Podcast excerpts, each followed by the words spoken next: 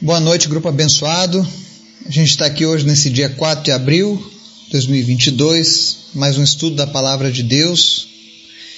E hoje a gente vai começar uma série de estudos para você que gosta de conhecer a Bíblia mais profundamente. Nós vamos estar trazendo agora, a partir de hoje, um estudo sobre o livro de Oséias, lá no Antigo Testamento.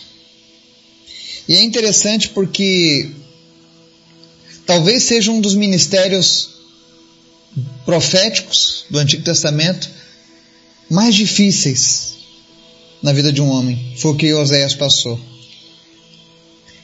E talvez você já tenha lido, talvez você já tenha ouvido falar, mas não prestou atenção aos detalhes do que Deus fez através do ministério do profeta Oséias. E eu já vou avisando, dando spoiler, que Realmente ele passou por situações muito difíceis. E nós vamos entender o que Deus quis mostrar ao povo de Israel e, por consequência, para nós também, através do exemplo na vida de Oséias. Amém? Antes da gente começar o estudo, eu quero convidar você para a gente estar orando, intercedendo, lembrando da nossa lista de orações. Esteja orando para que mais pessoas sejam alcançadas pela palavra, para que aqueles nomes que estão na espera de um milagre recebam a cura. Amém? Eu conto com a sua ajuda. Vamos orar? Obrigado, Pai. Tu és sempre bom, tu és maravilhoso, nós te amamos, nós te adoramos. Nós desejamos a tua presença, Senhor. Nós não queremos apenas te conhecer de ouvir falar, mas nós queremos nos relacionar contigo, Pai, todos os dias. Cria em nós, meu Deus, um desejo de todos os dias nos encontrarmos contigo, de ouvirmos a tua voz, de querermos estar em tua presença. Fala conosco, Senhor, todos os dias. Nós queremos ouvir a tua voz. Eu te apresento, Senhor, as pessoas que nos ouvem, as pessoas que seguem nos podcasts, na internet, Facebook, no Brasil e fora do Brasil. Aonde quer que essa mensagem esteja chegando, que o Teu Espírito Santo venha falar a esses corações, despertar as pessoas para as Tuas verdades e que elas possam encontrar a misericórdia e a Tua salvação, Jesus. Visita nessa noite aqueles que estão enfermos e traz cura em nome de Jesus, seja qual for a enfermidade que essa pessoa está passando. Em nome de Jesus, Espírito Santo, nós te convidamos agora a visitar essa pessoa que está enferma, trazendo cura, em nome de Jesus. Visita também aqueles que estão opressos, aqueles que estão sofrendo nas mãos do inimigo, que haja libertação no nome de Jesus, em especial na vida da Adriana em nome de Jesus, Senhor, visita ela e liberta ela de todo o mal que tem aprisionado a mente o coração dela e da sua família. Que venham dias novos na tua presença, em nome de Jesus. Senhor, tu é bom e nós cremos e confiamos na tua palavra. Por isso nós te pedimos nessa noite, nos ensina, fala conosco. No nome de Jesus. Amém. Hoje vamos aprender aqui primeiro capítulo do livro de Oséias. E a palavra diz assim: Palavra do Senhor que veio a Oséias, filho de Beeri, durante os reinados de Uzias, Jotão, Acás e Ezequias, reis de Judá, e de Jeroboão, filho de Jeoás, rei de Israel. Quando o Senhor começou a falar por meio de Oséias, disse-lhe: Vá, tome uma mulher adúltera e filhos da infidelidade, porque a nação é culpada do mais vergonhoso adultério por afastar-se do Senhor. Por isso ele se casou com Gomer, filha de Diblaim. Ela engravidou e lhe deu um filho. Então o Senhor disse a Oséias: Dê-lhe o nome de Jezreel, porque logo castigarei a dinastia de Jeú, por causa do massacre ocorrido em Jezreel, e darei fim ao reino de Israel. Naquele dia Quebrarei o arco de Israel no vale de Jezreel. Gomer engravidou novamente e deu à luz uma filha. Então o Senhor disse a Oséias: Dê-lhe o nome de Lohuama, pois não mais mostrarei amor para com a nação de Israel, não ao ponto de perdoá-la. Contudo, tratarei com amor a nação de Judá. E eu lhe concederei vitória, não pelo arco, pela espada ou por combate, nem por cavalos e cavaleiros, mas pelo Senhor, o seu Deus. Depois de desmamar Lohuama, Gomer teve outro filho. Então o Senhor disse: Dê-lhe o nome de Loami, pois vocês não são meu povo, e eu não sou seu Deus. Contudo, os israelitas ainda serão como a areia da praia, que não se pode medir nem contar. No lugar onde se dizia a eles: Vocês não são meu povo, eles serão chamados filhos do Deus vivo. O povo de Judá e o povo de Israel serão reunidos, e eles designarão para si um só líder, e se levantarão da terra, pois será grande o dia de Jezreel. Amém? Esse é um dos livros mais polêmicos do Antigo Testamento, porque eu confesso que à primeira vista, quando você lê a história de Oséias, você sente pena do profeta. Pois ele teve um chamado, talvez um dos mais difíceis. Ele foi convocado a se casar com uma mulher adúltera. A Bíblia não diz que ela era adúltera quando se casou com Oséias. Até porque Deus jamais defendeu a prática do casamento espúrio, do casamento atribulado. Provavelmente, quando ele se apaixonou por Gomer, ela devia ser de uma família atribulada, mas ainda não devia ter cometido esses atos de infidelidade. Vale lembrar que o profeta escreveu isso depois do acontecido. Então, na narrativa, ele pode ter dito: Vá, tome uma mulher adúltera e filhos da infidelidade, né? Então, existem muitas discussões acerca disso. Eu creio nessa linha de pensamento.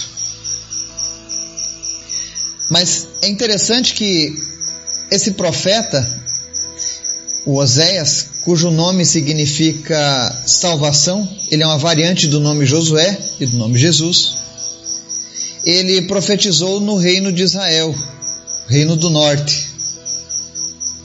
Na época era Jeroboão, o rei de Israel. E ele foi um contemporâneo, por exemplo, do profeta Isaías. Isaías estava pregando no reino de Judá e ele estava pregando no reino do norte. Para você entender melhor essa história, depois que nasceu que Salomão morreu, o reino de Israel foi dividido. Dez tribos ficaram com o norte, com o reino do norte, e duas tribos, Judá e Benjamim, ficaram com o reino de Judá, no sul. Então, mais ou menos uns 250 anos, Israel ficou dividida entre as próprias tribos. Porém, o reino do norte sofria muito mais, porque o reino do norte foi criado já numa rebeldia. Durante uma rebelião esse reino foi criado. E é interessante a gente ver nessa história de Oséias que quando Deus fala para o profeta lá no verso 2, né? Vá, tome uma mulher adúltera e filhos da infidelidade, porque a nação é culpada do mais vergonhoso adultério por afastar-se do Senhor. Deus usa esse profeta para profetizar, para falar com Israel, mas especialmente Deus usa a vida conjugal desse profeta como um exemplo do que o povo de Israel estava fazendo com Deus. Para você entender, Deus, é, Deus aqui está na figura do profeta Oséias. Israel é a mulher.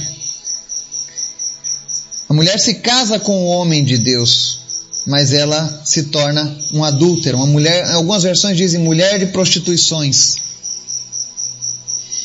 E por que tudo isso? Porque o reino de Israel ele sofria uma, uma pressão cultural muito forte dos cananeus, cujo carro-chefe dos cananeus eram as orgias, as festas e a bebedeira. A idolatria dos cananeus era essa.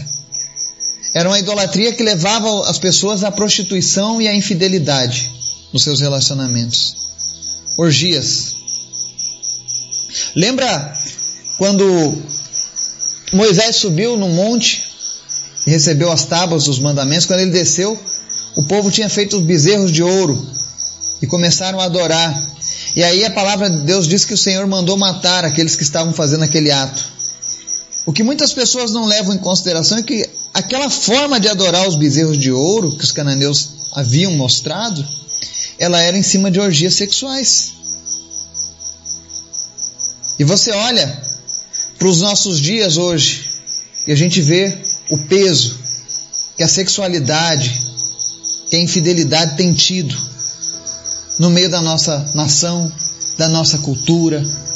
Hoje as pessoas tomam isso como algo cultural, como algo normal, assim como Israel. Israel foi fruto de uma rebeldia, se separou, criou seu próprio rei, quis andar sua própria maneira, se afastou do Senhor e começou a viver na idolatria. Ainda bem que na nossa nação nós não temos esse problema. Nós não temos o problema da idolatria. E o que é idolatria? É quando você segue outros deuses. Ou, por exemplo, Deus não é suficientemente bom ou poderoso para cuidar de tudo, então eu preciso buscar ajudadores para Deus. E assim se cria a idolatria. E você nota que quando a idolatria toma lugar no coração de um povo, os outros pecados vêm por consequência. E lá no caso de Israel, o maior pecado deles estavam sendo essa idolatria banhada a adultérios. E aí Deus manda o profeta se casar com essa mulher, Gomer, para demonstrar através do casamento desse profeta como é que estava a situação de Israel. E aí no verso 3, a palavra diz assim: Por isso ele se casou com Gomer, filha de Diblaim, e ela engravidou e lhe deu um filho. Então nós vamos ao primeiro filho de Oséias. O Senhor vai lá e diz para Oséias: Bote o nome desse menino de Jezreel, porque eu vou castigar a dinastia de Jeú por causa do massacre ocorrido em Jezreel, e darei fim ao reino de Israel. Naquele dia quebrarei o arco de Israel no vale de Jezreel. Para você entender isso aqui. Esse primeiro filho, com toda certeza, foi um filho do próprio profeta Oséias. E ele recebeu esse nome profético. Na cultura do Oriente, as pessoas recebiam seu nome de acordo com um possível destino. Nesse caso, o próprio Deus mandou colocar esse nome porque ele disse que quebraria o arco de Israel, ou seja, quebraria o poder militar das tribos do norte. Ele disse que colocaria um fim na, na dinastia de Jeú, que era o pai de Jeroboão, o rei. E ele faria isso lá no, no Vale do Jezreel. Para você saber, o Vale de Jezreel também é conhecido como Vale do Armagedon, lá no Apocalipse.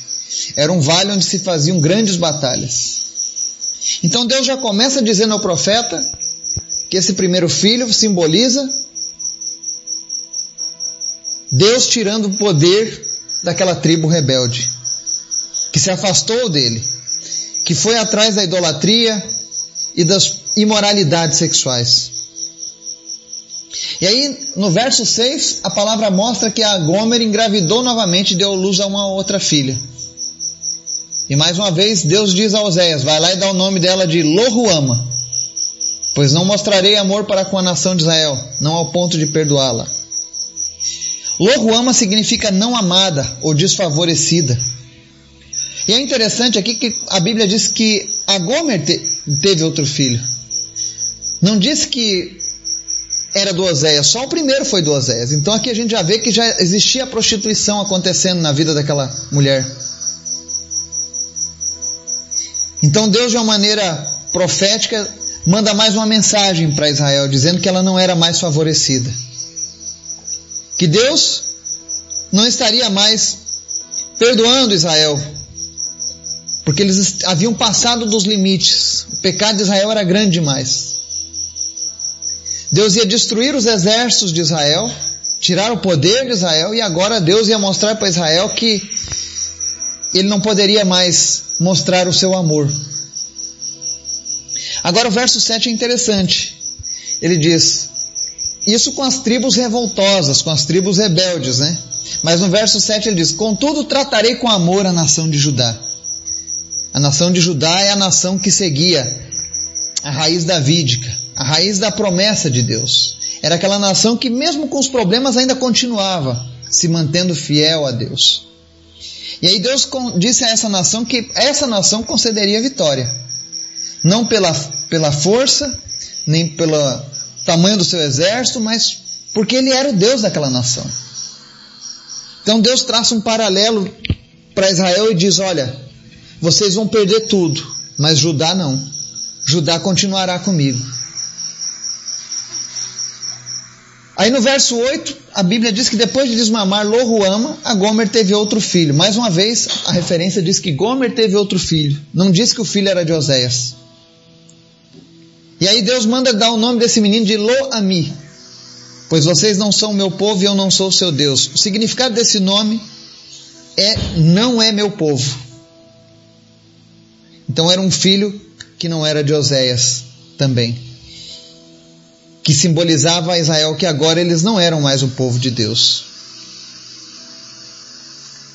E aí no verso 10, Deus relembra mesmo com todos esses, com todos esses julgamentos e essas sentenças contra Israel, Deus lembra que a sua promessa feita a Davi, a sua promessa feita a Abraão, continuava de pé. Deus disse que os israelitas seriam sempre como areia da praia. E no verso 10 ele reafirma: Contudo, os israelitas ainda serão como areia da praia, que não se pode medir nem contar. No lugar onde se dizia a eles: Vocês não são meu povo, eles serão chamados filhos do Deus vivo. Deus lembra que ele fez uma promessa ao povo de Israel. E por mais que haja essa punição pela idolatria, pelos pecados, pela infidelidade de Israel, Deus está dizendo aqui para Israel: Olha, vou fazer isso sim, para o bem de vocês. Porque vai chegar um dia em que vocês vão ser chamados novamente de filhos do Deus vivo. Quem já leu o livro de, de Apocalipse vai ver isso se concretizando. E aí no verso 11 ele encerra dizendo que o povo de Judá e o povo de Israel serão reunidos. E eles designarão para si um só líder e se levantarão da terra, pois será grande o dia de Jezeel. Ou seja, Deus estava dizendo que um dia Judá e Israel voltariam a ser uma mesma nação debaixo de um só rei.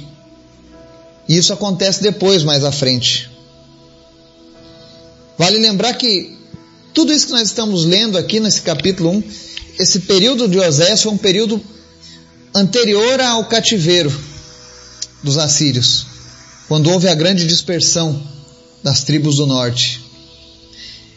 E o motivo pelo qual Deus mostra manda o profeta casar com a mulher que tinha uma tendência ao adultério, é porque Deus queria mostrar a Israel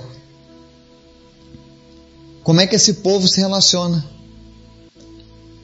Essa palavra ela tem um duplo sentido. Ela mostra no espiritual como é que Deus se sente quando eu e você buscamos a idolatria. Deus se sente como aquele marido traído, Oséias. E imaginem quando as pessoas olhavam o profeta passando, sabendo de tudo aquilo que a mulher dele fazia, o peso que ficava na consciência daquele homem. Então Deus estava mostrando que o povo de Israel estava envergonhando o Senhor, indo após outros deuses. É por isso que a idolatria é tão atacada por Deus, é tão combatida pela palavra de Deus, porque ela traz vergonha ao povo de Deus. E se você tem tido contato com a idolatria, ainda que seja num nível pequeno de idolatria, a recomendação de Deus para a tua vida é saia dela, fuja da idolatria. Porque todas as pessoas que se envolveram com a idolatria pagaram um preço muito alto. E a prova disso é Israel. Israel era amada por Deus. Era o povo escolhido, era o povo separado, assim como eu e você. Mas a partir do momento que eles começaram a seguir a idolatria e a ter essa infidelidade com Deus, eles passaram dos limites. E isso acontece com as nossas vidas também. É por isso que nós devemos evitar a idolatria, lutar contra a idolatria. Porque Deus não gosta da idolatria. Deus castigou o povo dele por conta da idolatria. E no caso do profeta, Deus mostrava através de um relacionamento conjugal como que a noiva tratava ele. Vale a gente lembrar que Jesus chama a sua igreja de a noiva do Cordeiro. Ele é um noivo, nós somos a noiva. E aí, será que nós temos sido uma noiva fiel ao nosso noivo? Ou nós temos sido uma noiva infiel, como a Gomer? Como o povo das tribos do norte de Israel, que iam após outros deuses. Eu tenho certeza que esse estudo do livro de Osés vai ser muito esclarecedor para você. E amanhã a gente vai continuar com o capítulo 2, amém? Que Deus nos abençoe, em nome de Jesus. Amém.